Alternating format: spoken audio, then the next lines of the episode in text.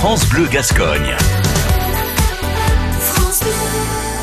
Aujourd'hui, je suis à Auris chez Marise. Marise, elle est cellière. Bonjour Marise. Bonjour. Alors, cellière, c'est euh, c'est un vieux métier, non Euh, C'est un métier qui doit dater, je pense, euh, du moment où on a commencé à utiliser les chevaux, où il a fallu les équiper.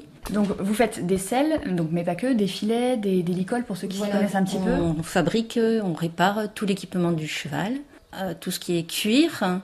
mais après on peut utiliser d'autres matériaux puisque tout, tout ça évolue maintenant aussi. Il y a beaucoup de, il y a des matériaux synthétiques, tout ça. On fabrique donc la sellerie, le harnachement, le guettrage, euh, les protections générales, voilà. Quand on, quand on rentre dans votre atelier, qu'est-ce qu'on qu'est-ce qu'on y découvre euh On peut y aller. Allez, c'est parti. non, mais normalement, c'est pas ranger un atelier, c'est le but d'un atelier. vraiment ça. Ah ouais, c'est génial. Moi, ça me fait rêver, ça.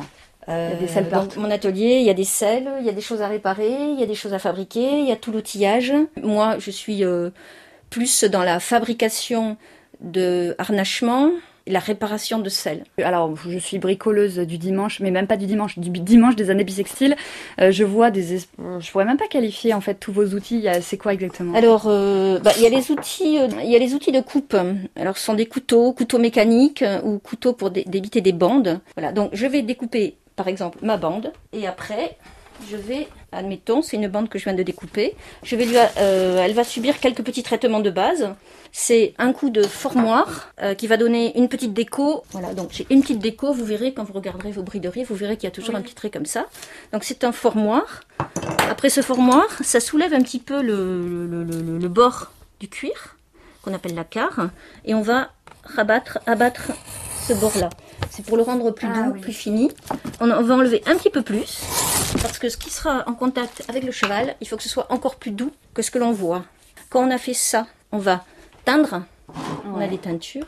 Ensuite, selon ce que l'on veut faire, eh ben, euh, si on veut poser une boucle, il va falloir faire une mortaise. On va poser des côtes.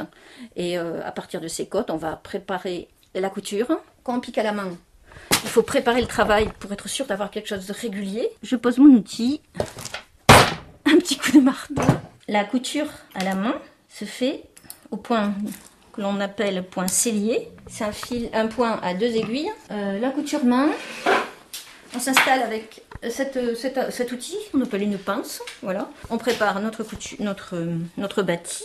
On l'installe dans la pince. On met tout ça bord à bord. On prend notre haleine, le point cellier.